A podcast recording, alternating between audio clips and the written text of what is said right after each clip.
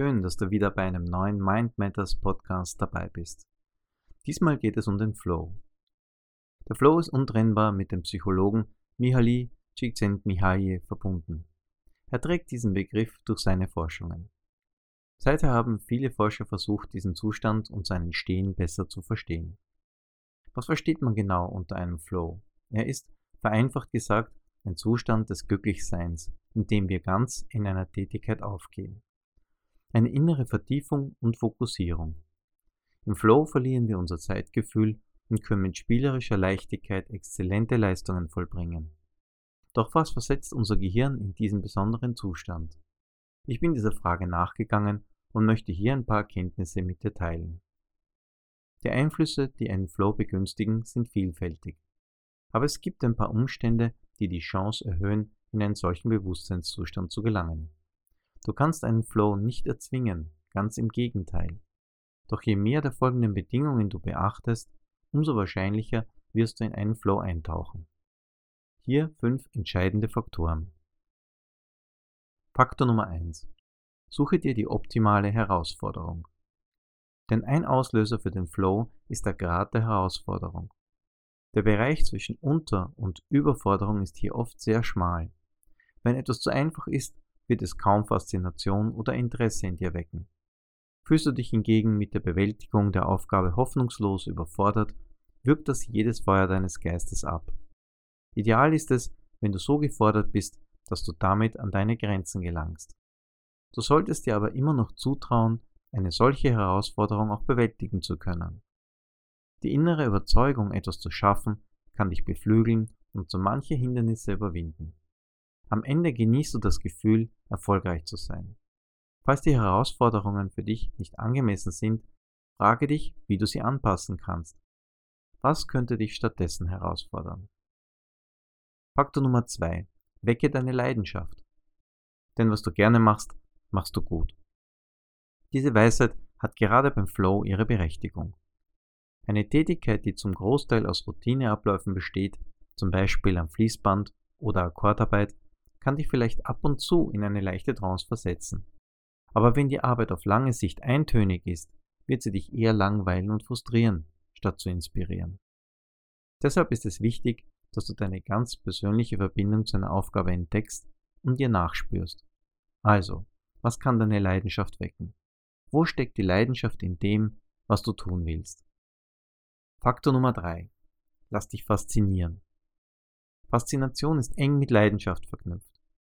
Doch die kannst du nur wecken, wenn du ein ehrliches Interesse an einer Tätigkeit hast. Aber Interesse alleine ist zu wenig. Um deinem Gehirn einen echten Anreiz für ein Durchstarten in den Flow zu geben, sollte dich die anstehende Aufgabe wirklich faszinieren. Das kannst du nicht vortäuschen, denn dein Gehirn würde den Schwindel bemerken. Wenn du von etwas wirklich fasziniert bist, dann entfesselst du eine spielerische Neugierde in dir und wirst so zu einem staunenden Entdecker. Es wird zu einem Geheimnis, das dich unwiderstehlich anzieht und das du entschlüsseln willst. Du erinnerst dich sicher noch an die Momente, in denen dich etwas so in seinen Bann gezogen hat, dass du darüber die Zeit und den Rest der Welt völlig vergessen hast. In deiner Kindheit ist das wahrscheinlich öfter passiert, oder? Darum versuche, die Dinge wieder mit den Augen eines Kindes zu sehen, das Fragen stellt und die Lösungen dazu entdecken will. Es ist die reine Freude am Erleben. Die Belohnung ist weder Geld noch Anerkennung. Es ist das Tun selbst. In diesem Zustand brauchst du keine Anreize von außen. Du empfindest eine gewisse Ehrfurcht und es macht richtig Spaß. Finde heraus, welcher Teil an deiner Aufgabe dich besonders fasziniert. Wodurch kannst du die Faszination für dich erhöhen? Mache dir die faszinierenden Elemente daran bewusst. Faktor Nummer 4 ist die Freiheit des Handelns. Denn auch unter Druck kannst du in den Flow kommen. Ja, manche Menschen brauchen sogar das Bewusstsein im Hinterkopf, dass es um etwas geht und die Zeit oder andere Ressourcen knapp sind. Im sportlichen Wettkampf ist der Flow ein idealer Zustand, um erstklassige Leistungen zu bringen. Wenn du aber in einem Umfeld agierst, das dich permanent unter Druck setzt, kann das die spielerische Leichtigkeit ausbremsen. Dabei spielt es weniger eine Rolle, wie viel Zeit du tatsächlich zur Verfügung hast, sondern ob du dich innerlich gehetzt und unter Druck gesetzt fühlst. Auch die Gewissheit, dass du so arbeiten darfst, wie du möchtest, fällt in diesen Bereich. Denn wenn du den Eindruck hast, dass dein Handeln permanent von anderen beurteilt wird und du dabei strikt festgelegten Abläufen und Normen entsprechen musst, hemmt das den Flow. Das Gefühl, fremdbestimmt zu sein, kann deine Motivation senken. Dann lässt deine Aufmerksamkeit nach und irgendwann schaltest du auf Autopilot.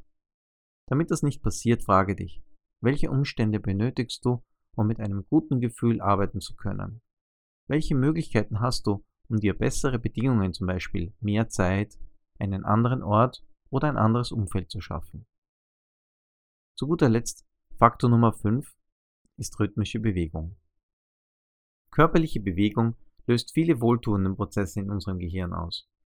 Es scheint ein direkter Zusammenhang zwischen der Ausschüttung einer Reihe von Botenstoffen und körperlicher Bewegung zu geben. Das bekannte Runners High bei Läufern ist hier nur die Spitze des Eisbergs. Denke nur daran, wie leicht man durch Tanzen in eine gute Stimmung oder sogar eine Trance kommen kann. Eine rhythmische Bewegung bei deiner Arbeit kann dir dabei helfen, deine Gedanken in Schwung zu bringen und festgefahrene Denkmuster zu durchbrechen. Allein deine Körperhaltung übt bereits einen gravierenden Einfluss auf deine unmittelbare Stimmung aus. Moderate körperliche Bewegung kann auch deine Kreativität anfeuern.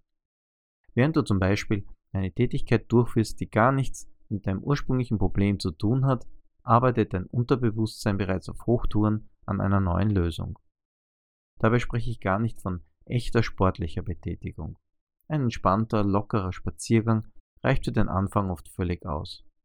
Also, willst du das Eintreten eines Flow-Zustands aktiv fördern, finde deinen eigenen Rhythmus beim Arbeiten. Selbst wenn du eine sitzende Tätigkeit im Büro ausführst, kannst du eine kleine, rhythmische Bewegung einbauen. Nervöses Wippen mit den Beinen zählt aber nicht unbedingt dazu. Oft findet sich in deiner Tätigkeit selbst ein rhythmisches Element, das du bewusst nutzen kannst. Die Bewegung sollte sich auf jeden Fall harmonisch und angenehm für dich anfühlen und zu deiner Tätigkeit passen. Experimentiere ruhig ein wenig. Du kannst diese sanfte physische Bewegung noch zusätzlich unterstützen, indem du zum Beispiel leise summst, wenn es in deinem unmittelbaren Arbeitsumfeld nicht störend ist. Summen entspannt und hebt die Stimmung. Überlege, wodurch du einen Rhythmus mehr Raum geben kannst. Vielleicht gibt es eine Musik, die dich anregt und beflügelt Zusammengefasst bedeutet das, wenn du öfter den Flow genießen willst, dann suche dir angemessene Herausforderungen. Entdecke deine Leidenschaft, lasse dich faszinieren, schaffe dir die Freiheit, die du brauchst und führe deine Arbeit in einem passenden Rhythmus durch. Nutze alle Möglichkeiten und hab Spaß dabei. Welche Erfahrungen hast du schon mit dem Flow gemacht und welchen Stellenwert nimmt er in deinem Leben ein? Ich freue mich wie immer auf dein Feedback. Weitere Informationen zu allen Bereichen des Mentaltrainings und eine ständig wachsende Auswahl an Techniken findest du auch auf meiner Seite unter www.mindmatters.at.